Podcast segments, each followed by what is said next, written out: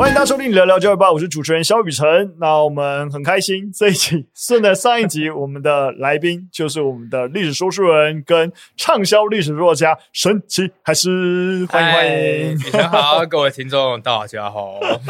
好了，其实我们。距离上一集的录制时间大概十分钟，对对，就喝个水之后马上就回来了。对对对对，大家可能是隔几天听到这一集，但有可能十分钟刚好就是一起录这一集。那这一集当然啦，其实在范畴是算是在一个科科有意思的一个范畴，就是在上一个类似的版本，就是也有跟文成有聊到，就是跟历史教学啊课纲相关的问题。那我觉得刚好海狮。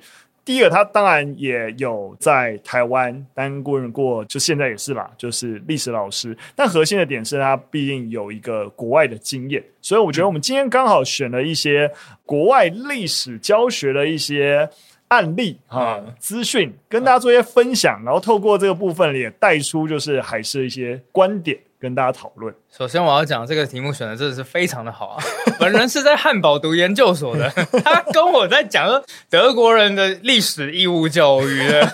对，虽然他没有在德国上历史义务教育对啊，但有耳闻。对，因为有蛮多朋友到最后都选择留在德国，那、嗯、他们的儿女也就是这个样子。然后顺带一提啊，在德国历史也不是个必修课。嗯，对他们其实是有选修的这个选项的。好啊，我们刚好就可以一并来聊。聊聊，那刚好了。第一则新闻，那就稍微先简单的、快速的让大家了解一下，就哎、欸，德国人是如何教历史的。那先帮大家做一个很简单的科普啊，就是德国不像台湾是有一个中央有一个课纲，我说这个课纲，所有县市、所有地方都只能按照。这个课纲的原则教，我们其实是一纲多本，对对，但还是只有一纲。但德国不是，因为德国是联邦，联邦制，邦联，邦联邦呃，对对对，邦联制，所以基本上教育权是在各个邦是自己可以去规范，没有全国性的课纲，这是第一个不一样的。那我们但专门针对汉堡邦的部分，也许也是海狮 比较娴熟的。那他也是在汉堡学校法之后授授权下，然后去颁布的一个课。课纲，那里面当然会先定出学生应该要有的能力，进一步在发展各项的目标、内容、原则这个样子。嗯、那我不知道海狮你在看德国的跟历史教育有关的这样课纲，你自己有什么样子的一个就是观察？首先，我要先讲的一件事情是，真的不是外国的月亮比较圆。嗯，但是我们光是从这个汉堡的这一份课纲，你就可以开始感受得到。首先，德国啊，他们不是每一个人都一定要上高中，他们的高中叫做 Gymnasium，它其实叫做文理高中啦。那文理高中呢之后，他们才有资格上大学。那这上大学在全德国人里面是百分之十，所以可以想见的一件事情是，他们的文理中学本来就是给那一些比较学。成绩会是比较好一点点的人，或者是说志在于此的人去做这件事情。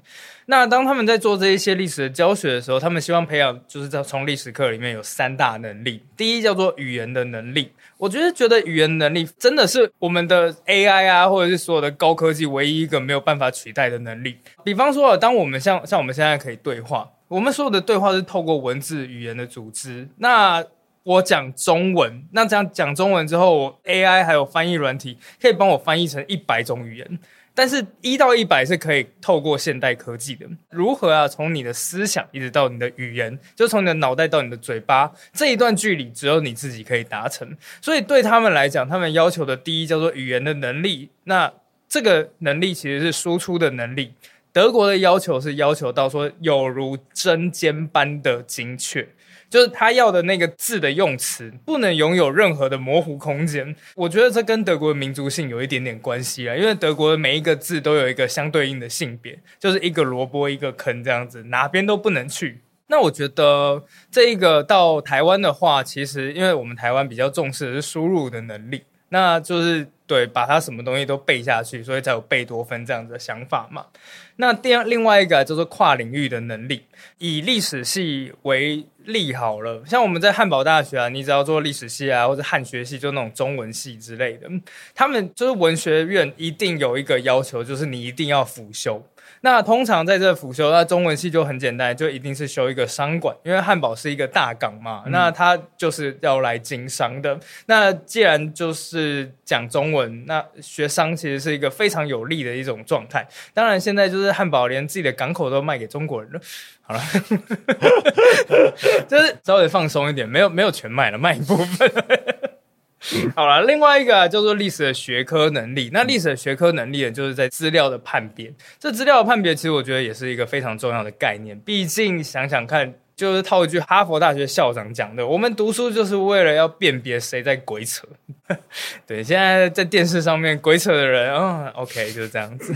所以，我们基本上可以说，虽然说这是针对历史要学的东西，对，但是很多时候，像刚才讲第一个语言能力。语言能力在台湾的课纲框架就是国文课要学的东西，也就是我们没有把语文能力跟历史课该学的东西绑定在一起。但这也是我非常同意，也就是说，毕竟历史在学习的这些资讯、事实的理解、输出，它其实最核心根本都还是基础语文能力的本身。嗯，对。所以，像我还记得，我从第一年教书开始，我就很蛮在意一件事情，就摘要。嗯，就我就会开始教学生写摘要，就我的平时成绩里面一定有摘要批改，是我会有文本，然后然后让看大家的摘要程度如何。虽然我一直都觉得这根本应该是国文老师该做的，在在台湾的分科上面，OK，因为。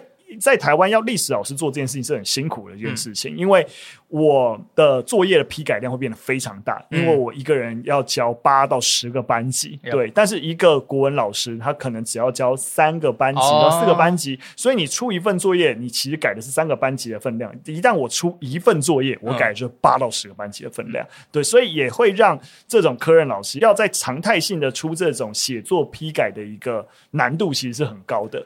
其实我觉得现在在台湾的教育体制里面，有一个能力真的是非常的缺乏，就是非常缺乏一个能力的培养啊。当一段文字如何把它简精炼，精炼到最后用你的话去讲出来，这个东西对学生来讲几乎是没有什么机会去练习的。嗯、那以前我在读书，在高中的时候，我们老师就告诉我们一个小小的技巧，就是怎么样确定你真的是把它读完了，就是你来对你的笔说话。就是你把你的笔举在你的眼前，接下来开始解释，哎，法国大革命是发生了什么事情，前因后果是什么？到最后，只有当你用你的语言整个把它写出来的时候，你才知道哦，中间你 miss 掉了什么环节，这样子。嗯，所以大量的文字把它读进去，并且用你的话言简意赅的表达出来，我觉得这个是一个蛮重要的能力。没错，我觉得的确，其实一开始海狮，我觉得就算点出一个。蛮核心的关键，就我们台湾相对的教育在意输入，对于输出的，嗯、当然现阶段从开始有所谓的作文纳入考试开始，嗯、这件事情是一直一直有在被改善啊，因为毕竟它就成为考试的一部分嘛，所以你就要会写作文嘛，嗯、对对对，所以对于这个输出能力的培养就开始重视。但我们也可以理解，其实早期我们的作文训练啊，都还是跟真实的一个。情境的输出，你说我觉得八股文之类的，对对对，比较节俭。当然呢，实际上面考试变化非常非常快，已经开始在意更明确的事实判读，然后理解，然后再表达。嗯、我觉得也开始在做改变。那比如说，当前的普遍学校里面的作文课的作文训练，在国文科底下作文训练，其实你要说赶上现在的考试，还稍微有点遥远。嗯、但我觉得我们扯远了啊，这就已经扯到，因为在台湾的框架是。语言能力，所以如果大家想要能够更好去学习，台湾帮我们跟 陈榜跟朱若勋开了一堂六 G 高效读写术，就是针对最核心的输入输出的能力，好啊，就是刚好杀一个工商，但这不是重点，重点是德国是在历史课里面去谈。嗯，语文教育这件事情，我觉得是蛮特别的一件事情。呃，他们具体是怎么样？严严格来讲，不是在历史课里面讲语言教育，而是每一个科目都应该要有语言教育。这个东西其实是应该要分散在所有的科目里面的。是，是，是。那对于历史来讲的话，因为毕竟他们是需要大量的文字阅读，然后还有讲话，所以对于我们就是汉堡大学来讲的话，我们基本上老师不太讲话的。我每次都觉得老师就是薪水小偷。然后，当我尝试要把这一套啊复制到台湾的高中的时候，真的他们就想说：“老师，你都不讲话，就是你是不是不想要备课？”对，所以基本上呢，我是很希望大家能够就是好好讲话，好好表达自己的观点。嗯、那要怎么样表达自己的观点呢？就是要透过不同资料的判读。所以在德国啦，他们的基本的历史教育呢，他们不会直接告诉你说希特勒是坏人，嗯、他们不会告诉你说纳粹是邪恶的，而是来告诉你说当时的历史背景是长怎样的，然后判别两个资料，两段资料，然后来讲说为什么人们会投给纳粹。我记得我那个时候就有看到一篇文章，就是蛮震撼的，他就说我为什么在一九三三年的时候选择投票给纳粹，就是我为什么成为纳粹的一份子。他们那个时候就讲了，一九三零年的时候，就有很多人，然后讲出自己的原因，然后说希特勒是我们当时唯一的希望，或者什么什么之类。老师就希望去透过这样子的一个讲法，一个辩证，接下来就是讨论说纳粹是为什么上台的。嗯，其实我觉得这个东西也是历史学科应该可以培养，但是我们现在台湾很缺乏的一个东西，就是判别是非对错的能力。判别是非对错的能力，其实并不是我们说啊，就是我们现在举出一个问题，假设是高房价好了，高房价是对还是错？如果是台湾的话，很明显就是告诉你说啊，比方说雨辰，你觉得高房价是对还是错？你这样问我都当然都知道，我们不能够直接这样说对或错，过高到没有办法让一般人有基本的居住正义，那一定需要做一些改变。嗯，但房价走到一个程度，你还还是必须要能够。对于那个市场本身的一个机制予以尊重，嗯、对。但到底政府之于一个居住正义跟市场共识如何取得一个平衡，这是一个非常复杂的问题。如果把它简化成就是现在房价就一定是错的，好，那什么叫做对的房价？这就是我想说的一件事情。当然，就是其他人就会讲说不要讲那么复杂的东西，我没有兴趣听。可是你知道，房价高或低，其实就是着重是在于。端看你是左派的想法还是右派的想法，那左派就会讲说，哎，居住是人们神圣不可分割的权利的一部分啊，那当然就是对我们必须要就是合理的房价的。右派就会更强调市场机制。对，然后就是，但政府要用什么立场去介入这个市场机制？那要介入到什么程度？所以基本上，我觉得他们社会科学啦，所有的社会科学其实都是在解释一件事情，就是十颗苹果如何公平的分给四个人，你平分也不是，然后把。苹果分把最大头的分给能力最强的，也不是，就是它没有一个所谓的正确答案。而在这种思辨的过程里面，其实。我觉得这是人人人们的思维训练，嗯，它并不是期待你去获得一个正确解答。嗯，没错。我觉得顺着，当然我们现在讲一个框架，但我们顺着就是进一步回到教学现场的话，嗯，你会发现，例如说，也有人会分享，哎，像德国具体的一些教学内容，嗯，会长什么样子？刚好前阵子台湾也是有提到说 啊，觉得台湾史很琐碎 之类的一个讨论。啊，对，那这边其实刚好就可以跟大家分享，其实。哦，好像你从德国教科书来看，嗯，他好像也蛮琐碎。呃，这样讲好了，我觉得那个网红啊，他们说台湾史太琐碎的其中一个原因是因为。台湾史的教育并没有给人们思辨的空间，是对，就是好，我们一直都在反抗或者什么之类的。那我们台湾比较好的路到底会是一个什么样子？嗯、那接下来就来讨论嘛。可是，在德国，我有一堂课印象非常的深刻。那这一堂一整个学期大概二十个礼拜，所以一个礼拜两小时就这样子。这整个二十堂课里面，我们每一堂课都用一种社会学、心理学或群众心理学的角度，然后来探讨同一件事情，叫做纳粹大。大屠杀为什么会发生？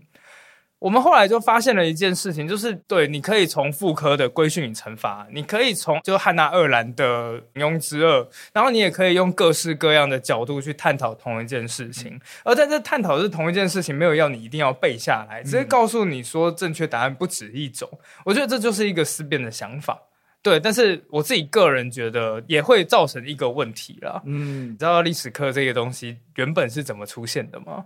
为什么国高中教育会有历史课这件事？民族国家的形成，没错。其实啊，我一直个人一直都觉得啊，国英数史地，国英在我们读书的那个年代，国英数比较像是给你基本能力，史地比较像是塑造认同。嗯，对。所以我们地理大家都背过长江啊、黄河啊这样子的。然后历史，我们读的历史不是历史，而是神话这样。嗯、所以啊，其实基本上我觉得。要端看你的历史课的目的是比较老旧的那一种呢，还是比较新式的那一种？所以，我们如果说期待我们的历史教育，的确是能够更激发学生往思辨走。嗯，不含不含课纲，但包含我们整个历史教学的一个本身，琐不琐碎就不是问题了，而是你教什么。嗯、像是这边有提到，其实诶，德国历史教学法其实很核心，有两个原则：历史的意识。跟历史的文化，那所谓的历史的意识，当然就是希望说能够让孩子从包含过去、现在、未来，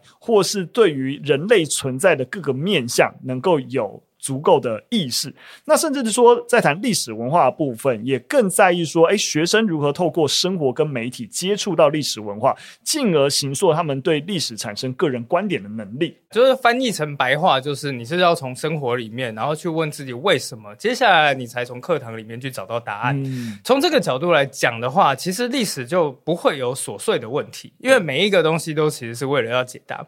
我可以理解那个网红他们在说的是什么东西，因为其实。啊，我们的台湾史一直都把太多的东西没有脉络的，没有脉络，对对对，去塞给学生们，这也就造成了这种所谓的张飞打岳飞这样子。嗯、可是。我们读历史并不是为了要把它背下来，而是要去建构那一个脉络。所以我自己很赞同的一件事情，就是我自己 podcast 叫《生活里的小世界史》。嗯、为什么世界史在我们的生活里面？我们吃的汉堡，我们用的笔，我们用的 iPhone，其实每一个东西其实都就是你如果真的有好奇心的话，你就会想问说：哎，这个东西是怎么来的？嗯、那甚至是我到德国去啊，我到德国就是也去他们的补习街。我们的补习街就是南洋街，就是那种大家都知道那个中华民国美学嘛。然后结果后来我一到德国去的补习街，哇，漂亮到我在我们在那个补习班是十九世纪的，就雕梁画栋，看起来就像在总统府里面读书一样。我那时候一走进去，我第一个反应就是为什么？就为什么人家是这个样子，我们是这个样子？所以后来就会开始让你对你自己的生活环境感到好奇，接下来开始研究研究研究，那就是中华民国美学。其实也不是一刚开始就这么丑的。嗯、中华民国美学其实严格来讲，他们有尝试过一件事情，就是他们用现代的钢筋水泥的东西，然后去表达一些中华意象。最好的例子就是国父纪念馆。嗯，国父纪念馆它是用的是现代的建材，还有玻璃建筑，但是它做的那个还是就是那种飞檐顶，那个是他们曾经想要创造的中华民国美学。嗯，现在台湾街景路是丑陋的原因，其实比较大的部分是缺乏规划。嗯，其实这个问题也蛮有意思的，刚好上个周末刚好就是故事。哦九周年的论坛里面，其中一场的主题就在谈所谓的华国美学。对，那里面刚好李律就有分享整个华国美学，他从历史梳理，我觉得哇，其实一个爬书整个我们想象当中华国美学的一个形成，一个好的历史爬书，就会针对这个问题的一个深刻洞察，甚至它不见得是一个单方面的批判，也有一个历史包含。战争结束以后的一个必然的，你连活下来都是困难的时候，怎么可能还有更多的一个享受？乃至于刚刚其实还是也提到的，在一个所谓的对应中国的文革，当时候的整个所谓的中华文化复兴运动底下，如何建构一个保存中华文化的一个美学样式，包含圆山大饭店啊，就是国父纪念馆之类的，就是。梳理一个历史脉络的时候，你才会针对一个问题哦。我们一直都觉得啊，生活当中你不论丑或是 whatever，可是原来它有一个这样的脉络，甚至我可以从不同的一个角度去探究这个问题。我我可以讲一个我自己的观察，嗯，但是我可能会被延上。你说，你说啊，就炎上是我又不是你。好了，没有，就是我自己个人。好，我曾经也在想，为什么中华民国的街景，就是台湾的街景，可以乱成这个样子啊？后来我也是一直无法理解，一直到二零一五年的时候，在德国有一件事情爆发了，那就是难民危机。嗯，难民危机那个时候有一个叙利亚的小孩子，大概三岁左右吧，在过海的时候就被淹死了，他的尸体被冲到海浪上面。在那一瞬间，整个德国舆论哗然。好巧不巧，刚好隔一天，梅克尔总理就讲说：“哦，Wir schaffen das，就是我们办得到。接下来开放所有欧盟的国境，然后难民大举进入。就在那一瞬间的时候，真的每一个德国，就是每个住在德国人的生活都开始逐渐改变。我那个时候第一次看到，就是我住的地方旁边有一个公园，那个公园原本是一个非常漂亮、雕梁画栋，结果后来就是开始。在一夜之间，真的是一夜之间，开始出现各式各样的帐篷啊，然后电线啊，然后就是全部都要乱接，旁边也都在那边晒衣服之类的。可是你知道我看到那一个就是公园变成难民的那个状态的时候，你知道我第一个感觉是什么吗？好熟悉啊！其实，其实，其实是啊。我后来发现了，那个其实不是。就是我们台湾的街景是这个样子，不是中华民国美学害的，嗯，是一种难民思维。没错，没错，就是其实李律那时候也是梳理这个，对，呃，一九四九，当这么大一批人来到台湾，他们没有地方住，包含你们现在看到大安森林公园，以前也都是各种，那其实是后来才又被铲除掉这些过往等等，所以。的确有很多地方的遗绪，你其实是看到这一个时代某种程度的一个印记。嗯，对。那当然，如果那个时代比较久，然后我们又很快速进入戒严戒严时期，所以有很多地方，嗯，跟我们对于一个那个时代美学印记，它被定格了，嗯，然后我们就留下这样的一个印记。但你很难说。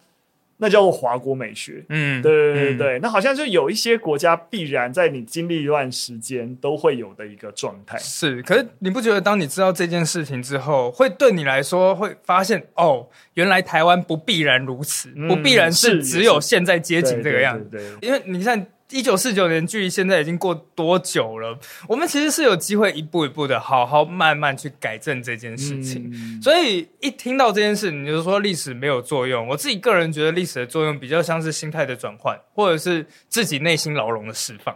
就是从此以后，你发觉哦，我们的人生不必然如此，那会是一种 release。然后接下来你就放眼你的未来，嗯、搞不好。更好的未来在明天，这样，嗯、就是是不是一个很棒的 ending？这是一个哇，很 对，很有未来感的一个 ending，我觉得还不错。虽然我们还没有要 ending，对，对，对，我们有 ending，但我还想要多聊一件事情。我想要谈到德国教育，我们必然会谈到，就是德国在，尤其在谈转型正义啊，做一个你可以说是模范生好了。就是说，我觉得尤其在台湾，当前在谈一些转型正义的教学问题的时候，最常拿的典范也是德国在。掌握了解，德国在谈转型正义，跟在台湾试着在台湾也谈转型正义之间的一个教学，你有什么观察？其实我自己个人觉得转型正义，我反而是回来台湾才比较关注这一个的问题。那我自己个人其实有一次我看到台湾吧，然后讲到德国转型正义动画还是之类的，你们有提到一个人叫做费里斯鲍尔。嗯，那哦，我现在就是想要稍微去解答一下这一个人，其实。以前呢、德国跟台湾的想法是一模一样的。他们讲说赚钱就好啦，学历史干什么？我们一心想说，哎，不是台湾是因为曾经是殖民地，所以才不想要读历史吗？其实不是。德国在战败了之后呢，每一个人其实或多或少都跟纳粹有点关联。那在这个跟纳粹有一点关联的状态下的时候，他们就讲说，哎，你不要揭我的疮疤，我也不揭你的疮疤。所以我们就开始形成了一种沉默平衡。从此以后再也没有人讲这种东西，然后刚好那个时候一九五零年代又搭上了德国的经济奇迹，所以德国当时一九五零年代的经济成长率最多高达二十趴呢，就是你看现在台湾两趴三趴已经算蛮不错的了，所以那个时候真的是没有什么人在管。导致于他们直接的结果啊，就是在战后婴儿潮出生的那一些人，到一九六零年代就是十几二十岁，他们对奥许维兹集中营，当然我们现在都知道奥许维兹集中营是一个残酷的犹太灭绝营嘛，他们说那个就是一个集中犹太人的地方，然后剩下完全就不知道。可是对于这一些战后婴儿潮的人来讲，他们就觉得说，那个时候就我看他们的文献，他们就讲说，他们好像在一个很奇怪的一个地方，表面上看起来就是光荣，对。表面上经济非常的发达，大家非常的就是和谐这样子。可是问题是，有的时候啊，就是有一种布幕一掀开，就是一种丑恶的感觉。举例来说，当一些德国年轻人那时候大家有钱了嘛，会出国去读书或者出国去玩。为什么他到了捷克、到了波兰之后，波兰人如此痛恨德国人？诶，德国人不知道，德国年轻人不知道。然后还有另外一件事情啊，就是德国的年轻人呢，他们从小到大的一个经验就是，他的爸妈再也不跟他们讲说古代德国英雄的故事。因为大家都知道德国很喜欢床边故事，以前那种格林童话其实就是收集就是德意志各地的那种床边故事。诶，突然间战后婴儿潮的人说他们自己完全没有这个印象，但据说他们以前有这个传统，那怎么就突然间没有了？后来逐渐逐渐呢，就是有一个人开始改变了，改变了这个人就叫做费里斯鲍尔。费里斯鲍尔是当时西德的一个检察官，哇，他的人生真是一路开挂的，二十四岁就拿到了德国法学博士，就是那个上一集我们讲。讲到嘛，你拿到了博士之后是可以光耀门楣，就是可以雕刻在家里门上面的。他二十四岁就拿到了，二十五岁就当上了德国的法官，就是当时叫威玛共和国的法官。可是后来就是纳粹上台之后，他的苦日子就来了，因为他是个犹太人，所以他就逃到北欧去。那当然最后就是战争结束了嘛，也这样子逐渐回来。当这整个司法体系还有这整个教育体系都集体缄默的时候，费里斯鲍尔没有这个问题，因为他就是一个犹太人，所以他开始去主动去揭发种种的，就是西德里面曾经我们犯过的错事，我们就必须要好好的去正视它。在这个正视的状态下的时候呢，他突然间有一个机会就这样子来了。在这个机会里面，他就说他拿到了一份材料，这是当年啊奥许维兹集中营一个犹太犯人拿出来的，随便抓了一把。就后来他一看到了这一份资料之后，才发现哦，有二十二个人的名字是党卫军的名字，他还有他的犯行全部都记载在那一批的资料上面。那我现在就有一个问题要问你了，你觉得他要起诉这二十二个人吗？他只是这整个巨大杀人机器里面的其中一个小螺丝钉。可他们的确是犯了错，你觉得应该要起诉吗？要，为什么？我觉得考量到你刚刚描绘了这么具有图像化的一个氛围，他必须要起到一个，如果他想要唤起大家的记忆，那如果好不容易有材料，然后有证据，没有做出一个行动，你没有办法去让更多人也愿意提供。材料等等，然后唤醒整个社会对这件事情的重视。所以，的确，也许这二十几个人是一个，你知道，就是、标靶，就是你又可以说他的标靶，呃、但可能在时代性而言，这标靶是很重要的。你看，这就是一个最大的问题了。因为这二十二个人，嗯、他们之所以会被留下这一份文件，唯一的原因就是因为他们倒霉。对，对他们真的就是倒霉。然后他刚好那个犹太犯人就这样子抓了一把过来。所以那个时候就想说，错犯错的也不是我们，你们所有的德国人，就现在四十岁以上的，哪一个没有罪？你凭什么起诉我？可是后来啊，就是爆了就挣扎了很久，后来决定说还是要起诉他们。就在开庭的第一天啊，就是所有人全部吓傻了，因为当时人们会以为纳粹就是那种凶神恶煞之类的，就一过来哇，看起来好像是我家旁边的那种邮差，好像是一个慈祥和蔼的老爷爷。结果突然间发现，哇，就是全部都曾经是纳粹党卫军的一份子，所以那时候就开始有人就讲说，那在这整个西德里面有谁是无罪的吗？更何况当时德东西德还是分裂的，你西德要揭发这么多的疮疤，会变成东德的宣传材料，诶所以你看，就是我们如果揭发台湾一些什么什么问题的话，你也会担心哎被共产党拿去利用或者什么之类的。所以这件事情就是他们也是挣扎了很久，但是反正不管怎样还是起诉了。一起诉之后不得了，然后才发现啊，其中有一个党卫军啊，他叫做伯杰上士。这个伯杰上士呢，他就讲说，曾经有一次啊，奥许集中营的火车来到了他们的集中营里面。那当然，集中营下来之后是男生在左，女生在右，就两边是把它分开的。那其中有一个呢，就是一个四五岁的小男孩。这个小男孩就是跟妈妈分开了，因为妈妈必须要到了另外一边去。他那时候紧紧的抱着他身上唯一拥有的东西，就是一颗苹果。好，他竟然抱了。伯杰上士看到了，你猜他怎么做？抢走？抢走？哇，你人真的是非常的好。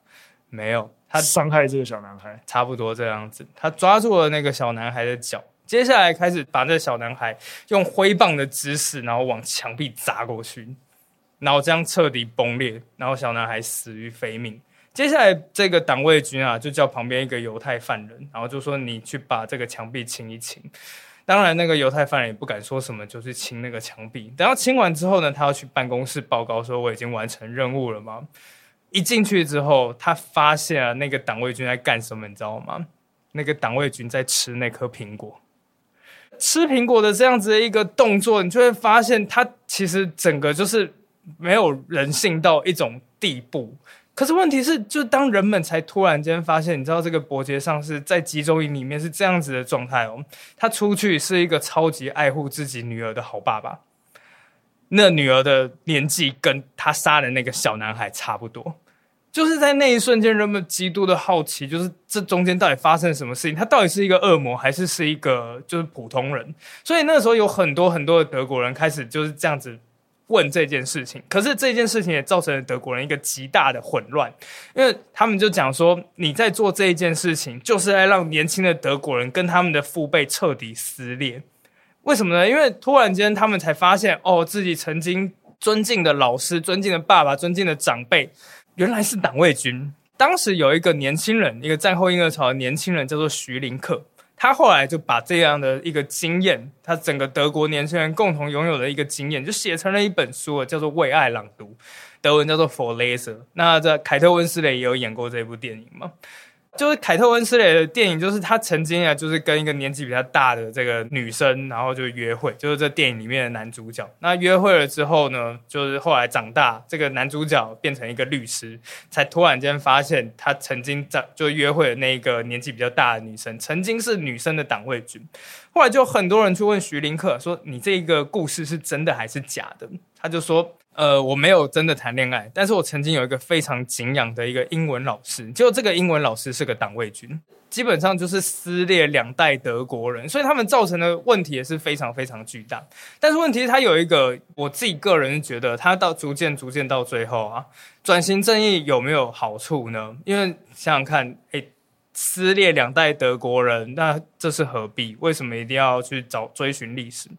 可是问题是，对于年轻一辈的德国人来讲，他们有一个松一口气的感觉，就是他们终于知道自己的父母是长什么样子。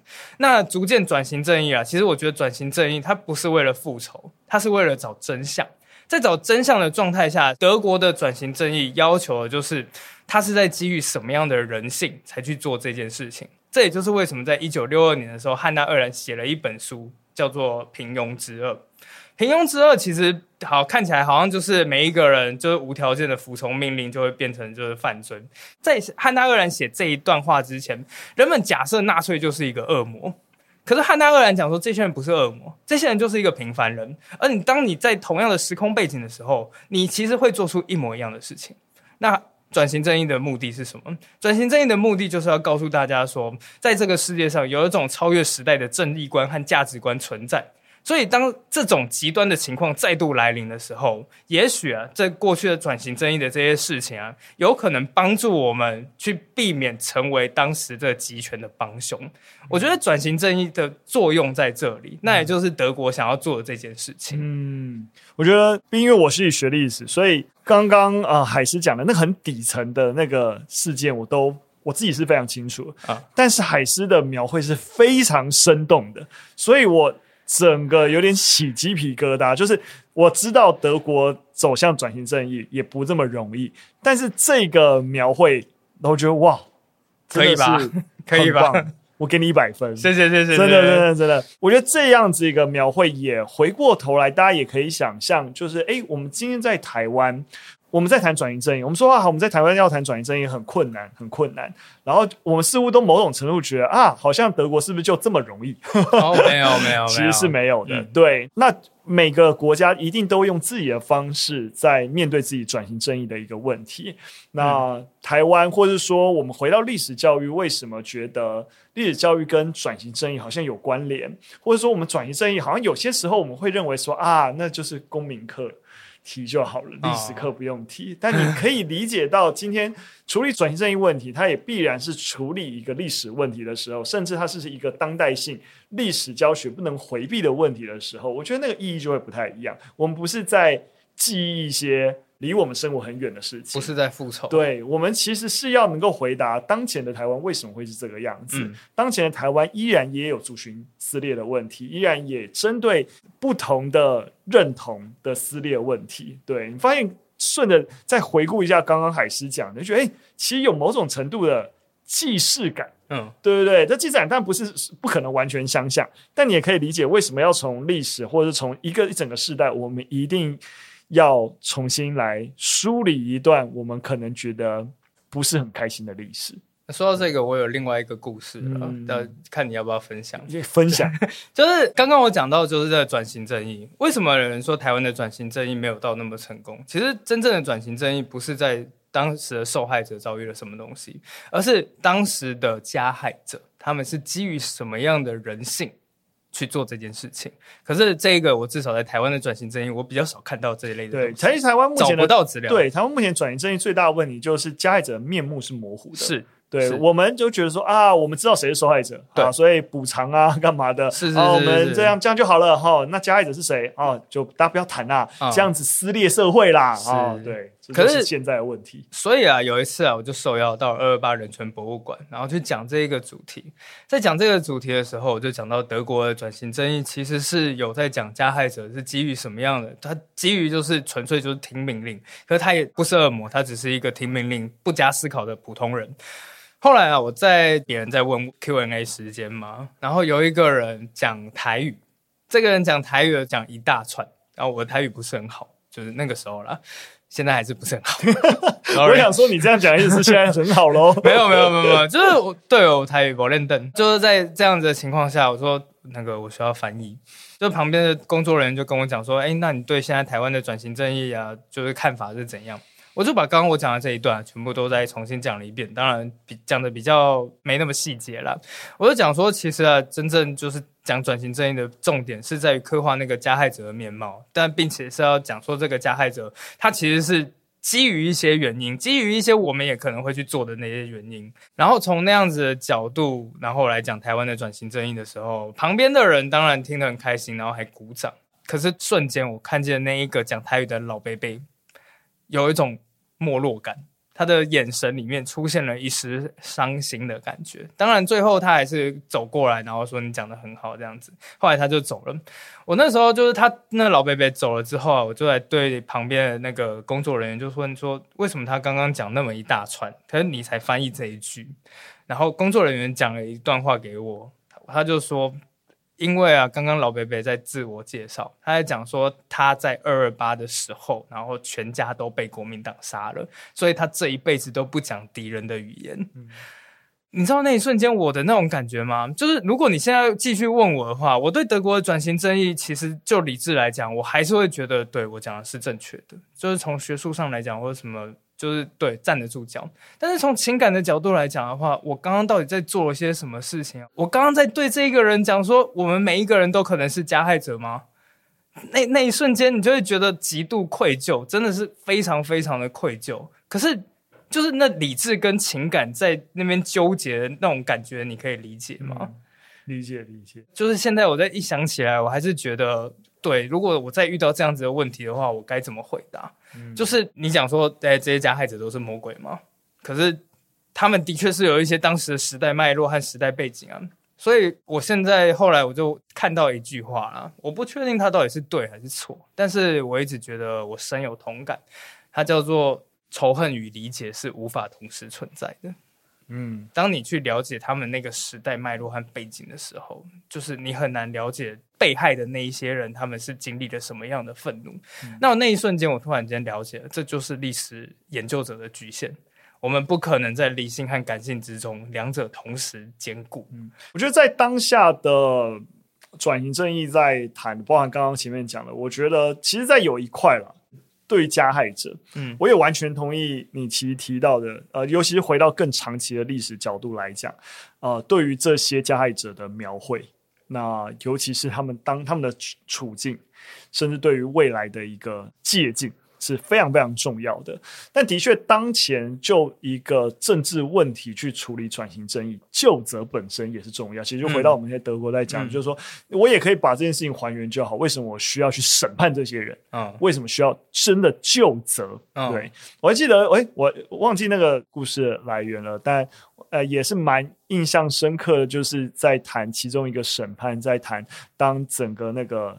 德国的的围墙倒塌的时候，当有人要冲出围墙的时候，那护卫他就是举枪，然后把其中一个逃离的人给杀掉。嗯，然后他被送审。那送审最后裁判他有罪的理由是，虽然说上级命令你开枪，但你的良心应该要让你能够把你的枪口举高个两公分之类的细节，我有点忘记了。这是电影。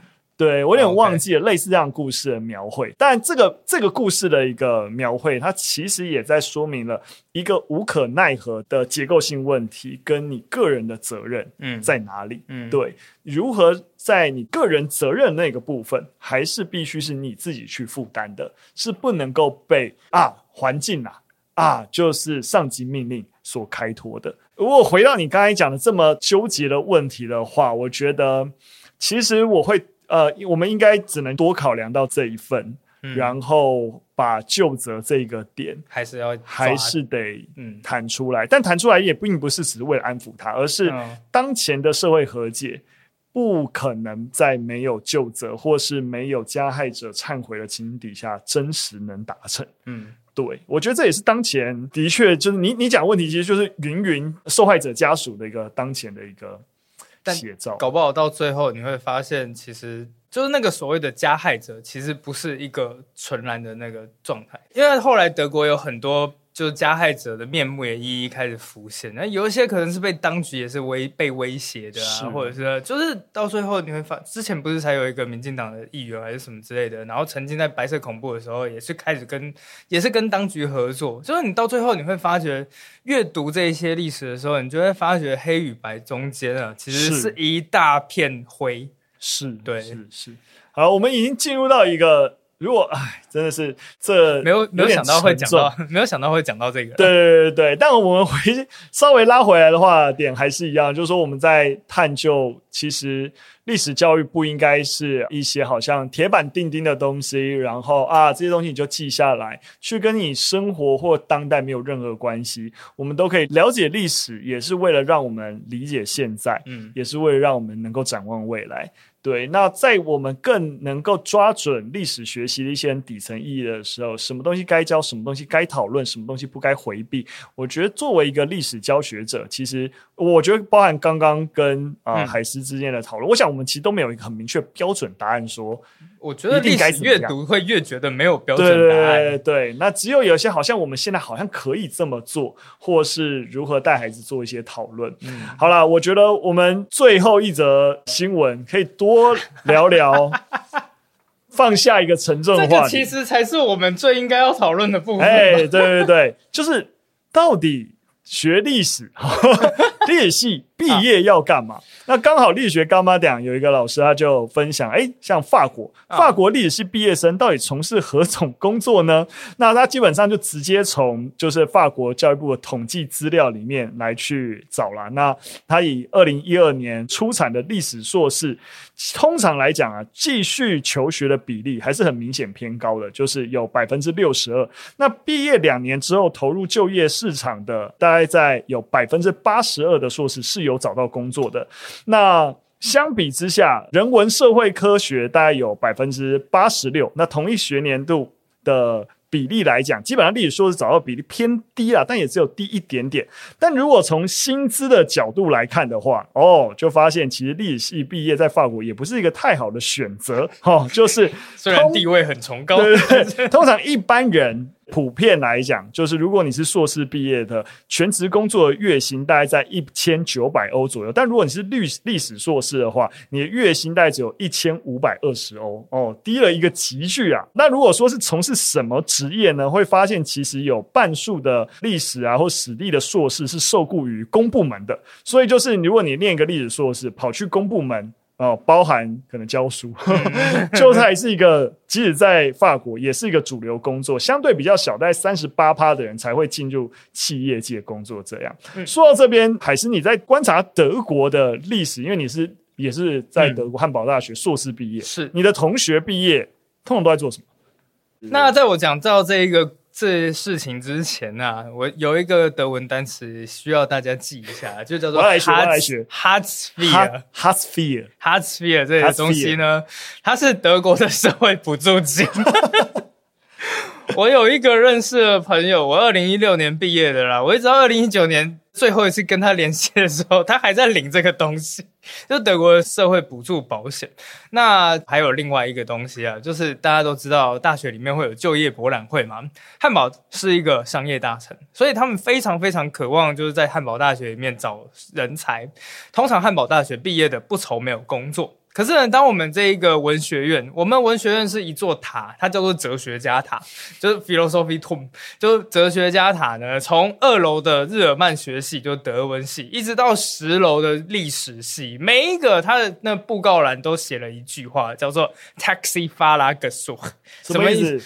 寻找计程车司机，成真计程车司机，我们特别在。这个哲学塔里面，真计程车司机，对 对对，真计程车司机。当然也没有说计程车司机不好，但是你知道，比起其他的系，哎，可能就是进什么当地大企业什么之类。像这汉堡是媒体大城，德国最有名的几间媒体，像什么《明镜周刊》呐，或者是那种大企业，万宝龙、钢笔、妮维雅，总部全部都在汉堡。结果我们文学院唯一能找到的就是。计程车司机是，所以那一瞬间你就会啊，真的是有一种很沉重的感觉。可是我后来发现一件事情啊，就是历史系如何找到一个工作，这也就是为什么汉堡大学做了一件很聪明的事情。他们认为所有的文学院到最后都应该要，他们要求你不可以只读历史系，他们一定要要么双主修，要么再加两个辅系，就是。一组是历史系，然后二副是其他的东西，或者是双主修，那就历史系和其他的系。他们之所以会这个样子做，其实我觉得台湾也可以在大学里面引进这个制度，就是历史这种文化，这是一种载体，这个载体是需要东西来承接它的。像你刚刚讲的一个，就是历史能当饭吃吗？在经历了这七年之后，我直接告诉你，历史无法当饭吃。可是也不用太悲观，因为我后来听到有一个不错的例子。就是不错的举例，他说历史无法当饭吃，但历史是什么？历史是酒，什么意思呢？就是它不是民生必需品。我们一直在讨论历史普及啊，或者这样的问题。其实我一直觉得，我们讨论历史普及的时候有一个盲点，因为我们一直在讨论，哎，要怎么样让大家都喜欢历史？我第一个反应就是，凭什么要大家都喜欢历史？我们要必须要认知到的一件事情是，文化真的是一个有钱有闲阶级才比较，对，它是有一个门槛存在的。所以啊，就是到最后你会发现，它需要，比方说这个知识啊，需要一个载体，像是出版或是网络，它需要有一个平台，然后来。传递这些知识，可是后来我们刚毕业的时候，我们第一个故事的第一个基地还是在台大创创中心。那个时候有很多是做食物的啊，有很多是做酒的啊，有很多是做其他的。后来聊一聊之后，我才发现，哎，其实啊，历史虽然我们找不到一个真正的，就是至今还在找的商业模式，但是你发现你跟每一个团队，你都有一些可以合作的地方。所以那一瞬间也就开始造成了一件事情，就是历史它。单独存在的可能性比较低，但它可以跟很多东西结合。这也就是汉堡大学为什么要双主修的初衷。你通常啦，到最后你会用另外一个双主修的那个找到工作，嗯、但是历史的这个训练、这个思维训练、逻辑训练、语言表达训练，其实可以让你更好的去做这一份工作。其实就好像有点像文成现阶段在、嗯、在旅行社是。帮他们去规划一个更具有文化故事性的一个游程，但是它相对比较高端，嗯，所以就是当你希望更讲难听点叫附庸风雅，讲好听一点就是想要有文化涵养的时候，你就可以报名这样子贵个三倍到五倍的一个游程，但是你的体验会更深入。嗯、对啊，对其实我文化历史附加了一个价值。我觉得文化本来就是至少要有闲，你才比较有时间可以去那。嗯比方说，一个上班族礼拜六还要工作，工作到晚上，礼拜天他只剩下两个小时，你就划一下抖音吧。嗯、对啊，就是文化这件事情，其实不用去要求所有人都去喜欢它，都去喜爱它，但是重点是要如何把它变得更加吸引人。所以他们讲的那个比喻叫做“历史是酒”。我们没办法只靠酒来维生，但是问题是它可以让所有的食物都变得更加有滋味。那有没有人可以靠酒而发财呢？其实是有的，还蛮多的。就是当我们在做食品业，你就会知道酒是毛利最高的这样子。所以我自己个人是觉得，读历史系的人也不用太悲观，但是你一定要找到一个另外一个东西，然后想办法把历史，就是如果你真的是喜欢历史的啦，不是分数分发刚好分发进去的，就是把历史跟这个你去读的东西去相结合。其实我发觉食衣住行什么东西都能结合啊。食的话，就是像我去做那种历史手作，像 Hook。对，就是做那种实物的东西。那衣服啊，就是时尚的东西。其实到最后你会发现，一九五零六零年代有很多的设计其实是很棒的。老佛爷叫做卡拉拉格菲，他很喜欢读历史，就是因为他在读历史的时候，他可以从古希腊、罗马的服装找到一些灵感。这样子，他为什么能够那么快速设计出这么多衣服？其实很简单，就是他把一些古代的元素加上一些现代的目光加以改造，诶，这就是他的一个新的设计了。然后住，像我的话，我就是把我的房间，然后按照一九六零年代波西米亚风，再加上一点点无印良品，然后就把它弄出来这样子。所以其实我自己个人是觉得，每一个东西其实都可以有跟历史结合的机会，但是历史很难单独存在，这是我自己个人的想法。嗯，感谢海西。其实我的想法也是雷同的，对啊，嗯、就是觉得说，我们回到历史教育跟社会对于历史或乃至于 course 就文化啊这。一个需求，这是两件不一样的事情。所以，如果我们在历史教育的想象就是这些历史都很重要，所以你要记得，但这其就不是重点，对不对？你那你忘了，很多人就会变就说：“诶，我背了一四五三年东摩尔帝国灭亡，但我出去在社会这么久。”也没有觉得我忘了，我记得这件事，我忘了这件事情会有任何的影响，对不对？嗯、这就跟我学三角函数也感受不到，就是我现在又不是从事相关理工科或工作，学这东西要干嘛？所以核心的点的确是这样，就是说，那我们应该把它做一个很明确的区隔，历史教育作为一些意识的培养，对于一些事实的一个。辨析、输入、输出的能力啊，对于一些思辨的训练，它应该有一些很明确的。我是为了学这些东西，呃，在为了学到这个东西的这些知识的一个辅助，其实并没有非得要很完整。我非得要从人类诞生以来，一直到当代所有巨巨细靡遗的事情都要了解，叫做学历史，不是？但是当这些这些知识、这些故事或者是这些内容，当回到一个社会现状的时候，它可以跟生活不同面向结合的时候，让你的体验加分。那这在这市场上是会有需求的。是对，我们把这个东西做区隔，我觉得的确可以用这样的角度来想。历史的当代意义。虽然我作为一个历史系，好像不应该讲这件事情啦，但是你想想看一件事情啊，就是为我们历史系一直在讲说啊，学生都会问说读历史有什么作用啊，或者历史要干什么啊？你有没有想过一件事情？就是其实哪哪一个学科不是这个样子？我读三角函数要干什么？就是每一个人都会问到这种问题。结果我后来发觉，学生其实并没有到那么在乎这件事情。学生喜欢历史或者不喜欢历史，端看教的有没有趣。或者是他们学起来有没有兴趣这件事情，然后后来在就是出社会之后，出社会其实我自己把我自己定位成商人，而不是文人。嗯，我觉得很好，有我看你发发那篇文，对，就是我觉得这是一个非常好的思考，作为一个历史普及工作的一个好的切点。对，就是 respect。因为商人其实就是你从商业逻辑你就很明显嘛，像是你辛辛苦苦做了一碗牛肉面，就是有人不爱吃牛肉面啊，那怎么那能怎么办？你也不能要逼他吃。对，你为什么要跑出去？你不喜欢牛肉面，你有什么问题？就是找到一些你喜欢，就像每一个商人一样，想办法找到喜欢你产品的人，然后去让他们认为说你的东西值得这个价钱，我觉得就够了。嗯。但其实做这件事就很不容易。哦，很不容易啊！我们韩爸还在努力啊，我也在努力呢。好的，今天真的非常开心，能够跟，尤其是哇，我们一路从课纲聊到转型正义哈，然后我本来一开始想说啊，这一集我们应该半小时就可以结束了，半小时转型正义，转型正义聊下去哦，不得了，对对对，那应该会删减一些篇幅啊，大家不会听到那么多，真的拉了蛮长的，对对对，但我觉得最后停在一个。